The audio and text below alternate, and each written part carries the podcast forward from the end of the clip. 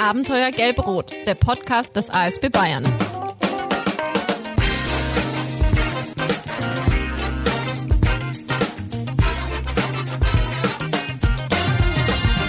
Herzlich willkommen zu einer Spezialausgabe von Abenteuer Gelb-Rot. Denn heute gibt es eine weitere Folge zur Einstimmung auf den ASB Bevölkerungsschutzkongress, der vom 28. bis 30. April in der Bundesgeschäftsstelle in Köln stattfindet und zu dem ihr alle ganz herzlich eingeladen seid.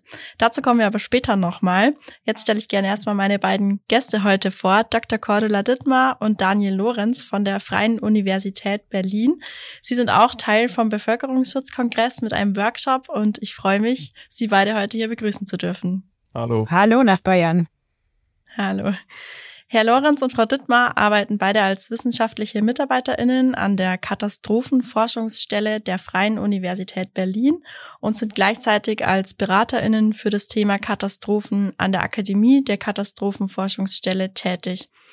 Euer Workshop auf dem Bevölkerungsschutzkongress dreht sich ja so um vermeintliche schwarze Schwäne, nämlich zum Beispiel das Hochwasser 2021, die Corona-Pandemie und den Ukraine-Krieg. Und damit sind wir eigentlich schon direkt in unserem heutigen Thema und auch bei der ersten Frage. Was bedeutet denn so der Begriff schwarze Schwäne im Kontext des Katastrophenschutzes? Ja, da muss man ein bisschen ausholen vielleicht. Schwarze Schwäne bezeichnen oder bezeichnen selten seltene oder wenig vorhersehbare Ereignisse mit extremen Auswirkungen. Das ist ein Begriff, der ist von Nassim Nicholas Taleb geprägt worden. Ähm, und der grenzt die schwarzen Schwäne von grauen Schwänen ab. Das sind so Ereignisse, die sind so prinzipiell bekannt, aber sehr unwahrscheinlich. Dann gibt es noch die weißen Schwäne. Das sind so allseits bekannte Ereignisse aus deren vergangenen, wo man also aus dem vergangenen Erfahrungshorizont auf zukünftige Ereignisse schließt. Mhm. Für den Katastrophenschutz ist das ganz witzig, wenn man sich anschaut, wo der Begriff eigentlich herkommt. Das hat angeblich ein römischer Satiriker im ersten, zweiten Jahrhundert erfunden. Und der bezeichnete da eigentlich die Unmöglichkeit einer treuen Ehefrau. Also ein schwarzer Schwan sei wohl eine treue Ehefrau gewesen damals, weil man schwarze Schwäne zu dieser Zeit in Europa gar nicht kannte. Und irgendwann hat man schwarze Schwäne entdeckt in Australien und dann hat sich das so ein bisschen verändert, diese Metapher. Also es mhm. ist sehr unwahrscheinlich, aber es gibt es durchaus. Wenn wir uns da Gedanken machen, was bedeutet das für einen Katastrophenschutz, können wir natürlich sagen, wir reden über wirklich unwahrscheinliche Ereignisse, die wenig vorhersehbar sind, die wir vielleicht mit unseren Methoden und Verfahren nicht gut erkennen, nicht vorhersagen können. Die können aber durch in anderen Bereichen der Welt, in anderen Weltregionen sehr selbstverständlich sein und auch für uns werden können. Deshalb bietet sich dieses Bild so schön an, damit so ein bisschen zu arbeiten, zu sagen, na ja, haben wir vielleicht in Europa bei uns nicht immer unbedingt, aber wir müssen damit arbeiten, wir können auch damit arbeiten. Es gibt mhm. noch andere ganz interessante Konzepte dazu. Es gibt sogenannte Drachenkönige, ähm, passt vielleicht auch ganz schön da rein. Ähm, das sind Ereignisse oder Krisen, die man kennt, eigentlich jede einzelne für sich, die aber in so einer Konstellationen zusammenkommen, dass man ähm, damit nicht gerechnet hat. Ähm, okay. Das ist eigentlich auch ein Begriff, der so langsam auch aufkommt in diesem Kontext. Und gerne genommen auch die grauen Nashörner. Da reden wir nämlich über offensichtliche Gefahren und Risiken, die eigentlich jeder kennt, die aber ignoriert werden. Also eigentlich, wenn man mal anfängt zu schauen, bietet sich das eigentlich ganz schön an, diese Tiermetaphorik auch ja. in den Katastrophenschutz zu integrieren. Mhm. Okay. Warum werden denn die Corona-Pandemie, das Hochwasser 21 und der Ukraine-Krieg als schwarze Schwäne bezeichnet? Naja, da muss man, glaube ich, ein bisschen genauer hinschauen. Zwar wird häufig so getan, als ob diese Ereignisse schwarze Schwäne wären. Ähm, wenn man jedoch genauer hinguckt, dann würden wir, und ich will jetzt nicht zu viel spoilern mit Blick auf den Workshop, aber schon sagen, dass es eigentlich keine schwarzen Schwäne sind. Ähm, das Risiko von Pandemien war auch vor der SARS-CoV-2-Pandemie bekannt. Ähm, es gab historische Vorläufer wie die spanische Grippe. Ähm, es gab Pläne in Deutschland, es gab Vorbereitungen da, dazu. Die WHO ähm, hat entsprechende Monitoring-Systeme. Das Gleiche gilt auch für die Hochwasserereignisse ähm, und die Starkregenereignisse des Juli 21. Auch da sehen wir deutlich, dass es natürlich eine Vorbereitung auf derartige Ereignisse gibt, dass man äh, entsprechende Planung dafür macht, äh, entsprechende äh, Materialien und Personal dafür vorhält, mit solchen Situationen auch umzugehen. Und selbst der zwischenstaatliche Krieg ähm, zwischen Russland und der Ukraine hat leider auch in Europa entsprechende Vorläufer, was zwischenstaatliche Kriege angeht. Wir haben äh, die Landesverteidigung mit der Bundeswehr, wir haben ähm, den Zivilschutz, also es gibt auch eine Vorbereitung auf derartige Ereignisse. Es sind mhm. also keine schwarzen Schwäne im Sinne von undenkbaren Ereignissen, sondern allenfalls eben unwahrscheinliche Ereignisse, ähm, auf die wir uns dennoch ähm, zumindest ein Stück weit vorbereitet hatten. Also wenn, dann kann man vielleicht hier höchstens sagen, ähm, dass es graue Nashörner waren, aber sicherlich keine schwarzen Schwäne. Interessant für uns als Wissenschaftler ist eigentlich nun genauer hinzugucken und zu fragen, warum werden denn trotzdem diese Ereignisse eben als schwarze Schwäne wahrgenommen, manchmal auch so empfunden, als ob es schwarze Schwäne wären. Und dann ähm, lohnt es sich eben eine Ebene tiefer zu gehen und nachzuschauen, ähm, was ist denn bei diesen Ereignissen wirklich anders gewesen als vielleicht bei vorherigen Lagen im Katastrophenschutz. Was waren die besonderen Herausforderungen in diesen Lagen? Ähm, und was hat sich wirklich im Vergleich zu vorherigen Katastrophen, wie beispielsweise dem Elbehochwasser, geändert? Ähm, und da gibt's wirklich spezifische Veränderungen, ähm, beispielsweise aufgrund des Klimawandels oder auch weil sich in der Gesellschaft viel ändert, die eben schon dazu führen, dass äh, vermeintlich oder wirklich bekannte Lagen aus der Vergangenheit zu anderen gesellschaftlichen Folgen führen. Ähm, um derartige Auswirkungen und diese Veränderungen aber wirklich zu erkennen, ist es uns Erachtens wichtig, dass man sich nicht eben blenden lässt von den schwarzen Schwänen oder der vermeintlichen Überraschung, sondern eben eher genauer hinschaut und genauer analysiert, mhm. was sind wirklich eigentlich die Veränderungen, ähm, die sich abzeichnen in diesen Lagen. Ähm, und wenn wir erkennen, was sich da gerade eigentlich wirklich verändert, dann kann uns unserer Meinung nach das auch helfen, um uns wirklich auf neue, undenkbare Ereignisse und schwarze Schwäne in der Zukunft vorzubereiten. Mhm. Okay, spannend, äh, spannende Blickweise auf jeden Fall. Würden Sie denn sagen, man hat dann da aus diesen Ereignissen die letzten Jahre was gelernt oder kann man sich denn auch überhaupt dann darauf vorbereiten? Also wir beobachten die Lessons learned, die gezogen werden und die Debatte darum, was man denn überhaupt lernt aus Katastrophen, jetzt schon seit vielen Jahren. Und wir haben immer den Eindruck, es wird immer viel geschimpft und viel Negatives berichtet nach Katastrophen. Der Katastrophenschutz ist nicht vorbereitet. Ähm, wir brauchen mehr finanzielle Ressourcen, wir brauchen mehr Veränderungen. Wir schaffen das alles nicht. Ähm, wir würden trotzdem sagen, eigentlich sind die vergangenen Lagen immer noch sehr gut bewältigt worden, obwohl sie andere Charakteristika hatten als das klassische Elbe-Hochwasser von 2013, was ähm, wir gerade schon gehört haben. Ähm, und es wird sehr viel gelernt eigentlich aus jeder einzelnen Katastrophe auf der individuellen Ebene, auf der Orts- und Landesverbandsebene für Einsatzkräfte. Wir sehen aber auch, je höher wir kommen, je politischer es wird, umso schwerer wird es natürlich auch, Lessons Learned zu generieren. Vor allen Dingen, wenn wir darüber reden, dass wir ja in der Demokratie leben, wo Lessons Learned oder wo Ergebnisse durch einen demokratischen Prozess hindurch müssen und wir dann am Ende die einzelnen Erfahrungen der einzelnen Einsatzkraft ja gar nicht mehr wiedersehen, äh, wiederfinden mhm. oder nachvollziehen können. Mhm. Ähm, für uns ein schönes Beispiel ist immer das Labor 5000, was ja so die große Lessons learned der Flüchtlingslage 1516 eigentlich darstellt. Wirklich eine große Investition, ein großes Projekt, gemeinsames HIOG-übergreifendes Projekt, was da ins Leben gerufen wurde oder auch noch ja wird und weiterfinanziert wird und ganz gut funktioniert.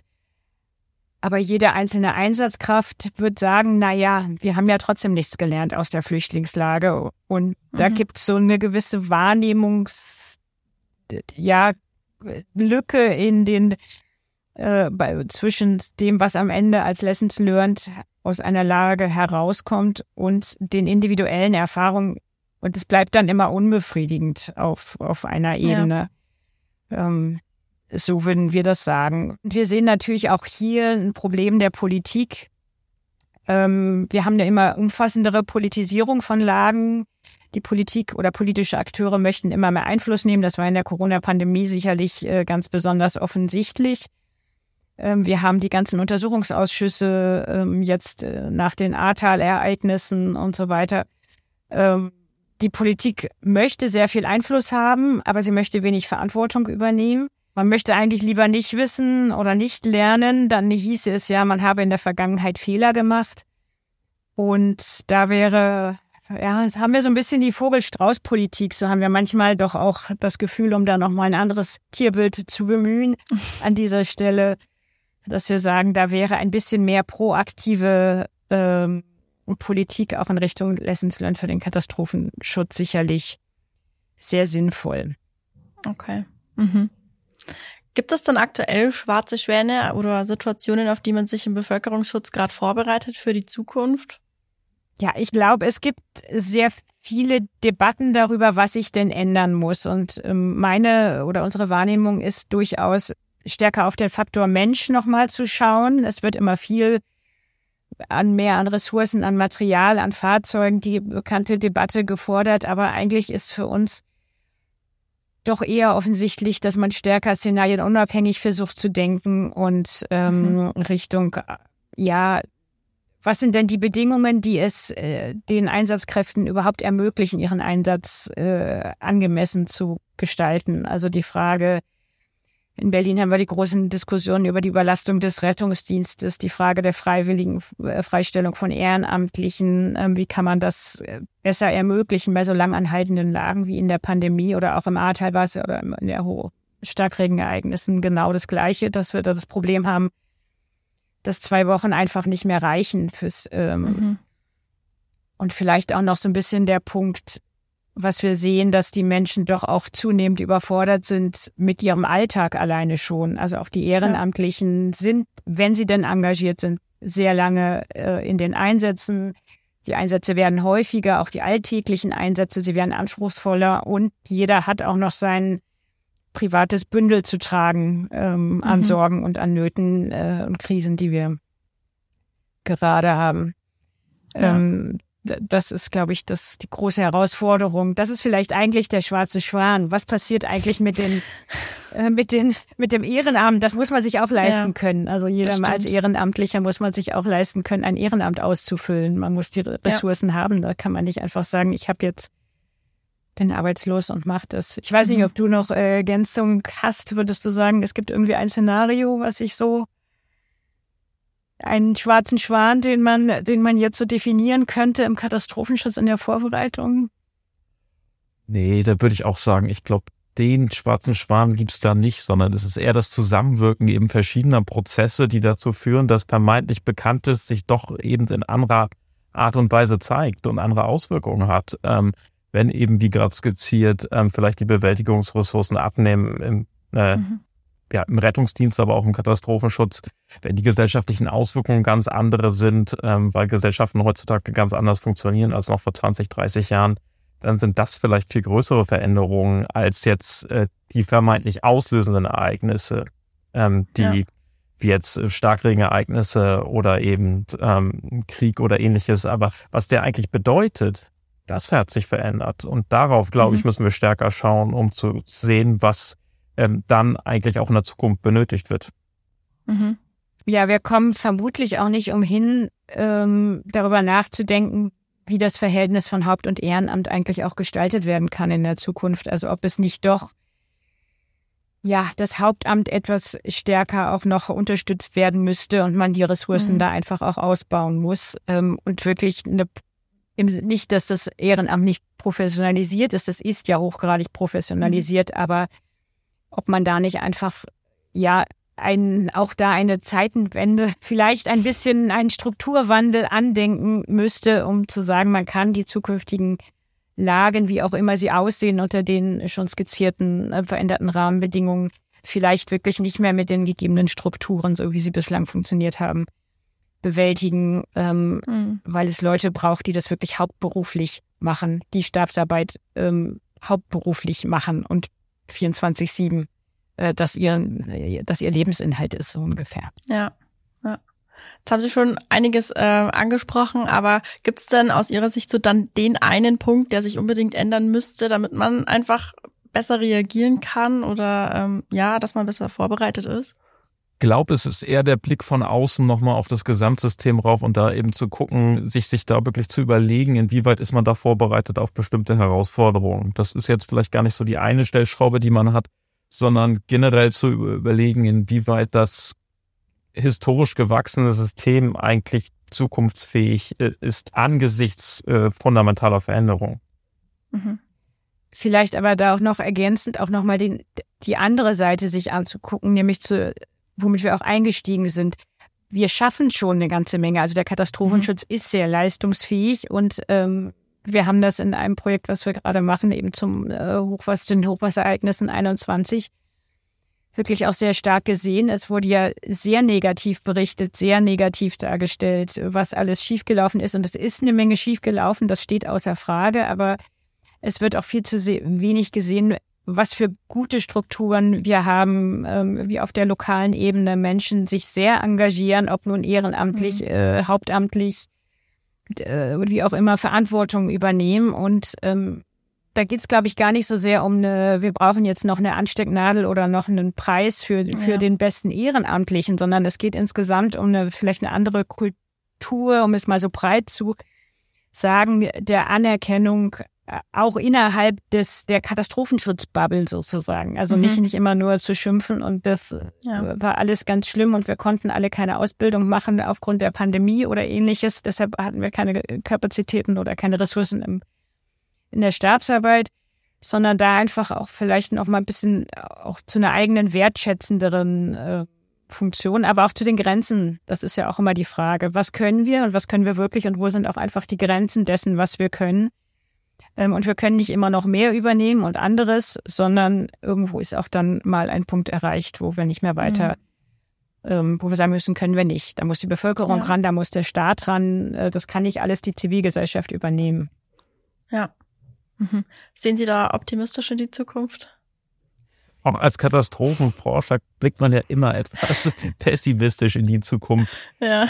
Aber ich glaube dennoch, dass wir da äh, insgesamt natürlich von einem hohen Niveau kommen. Ähm, und jetzt, glaube ich, gilt es angesichts äh, sich verändernder Herausforderungen zu gucken, wie man dieses hohe Niveau halten kann. Mhm.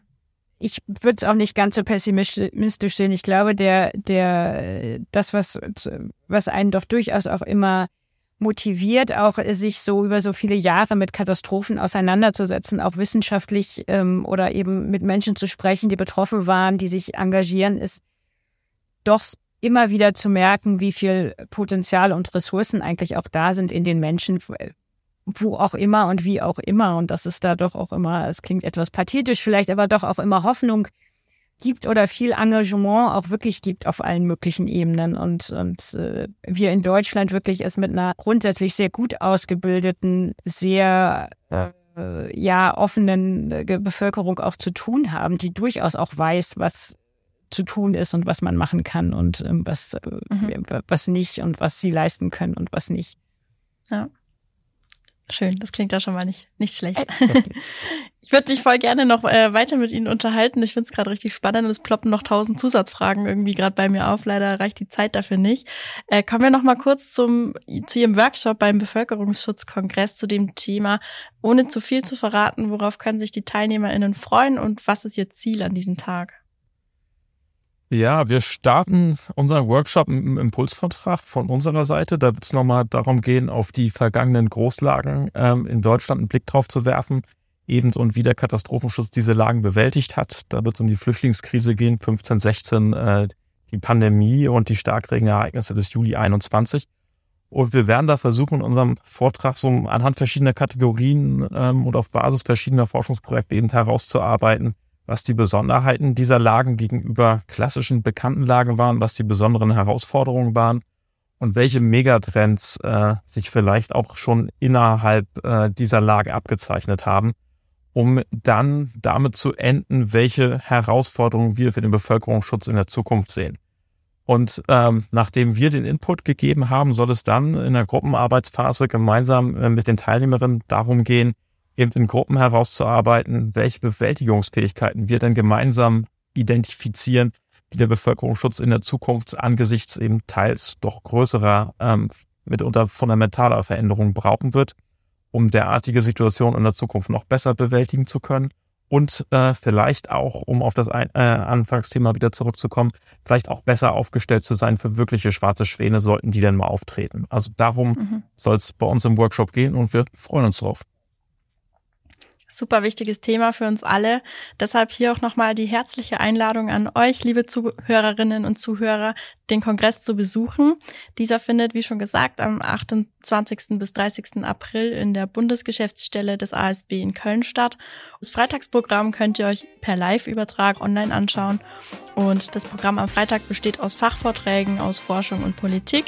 Ab 18.30 Uhr gibt es eine Podiumsdiskussion mit Bundestagsabgeordneten. Und den Link zur Anmeldung packen wir euch in die Folgenbeschreibung. Und ansonsten vielen Dank, Frau Dittmar und Herr Lorenz, dass Sie meine Gäste waren und für Ihren wertvollen Input. Und euch, liebe Zuhörerinnen und Zuhörer, danke, dass ihr eingeschaltet habt. Hört gerne auch in die anderen Folgen rein, die rund um den Bevölkerungsschutzkongress im Abenteuer Gelb-Rot Podcast veröffentlicht werden. Und bei Fragen und Anregungen könnt ihr uns gerne unter der E-Mail-Adresse podcast.asb-bayern.de schreiben. Bis bald im Abenteuer Gelb-Rot Podcast. Tschüss. Tschüss. Tschüss.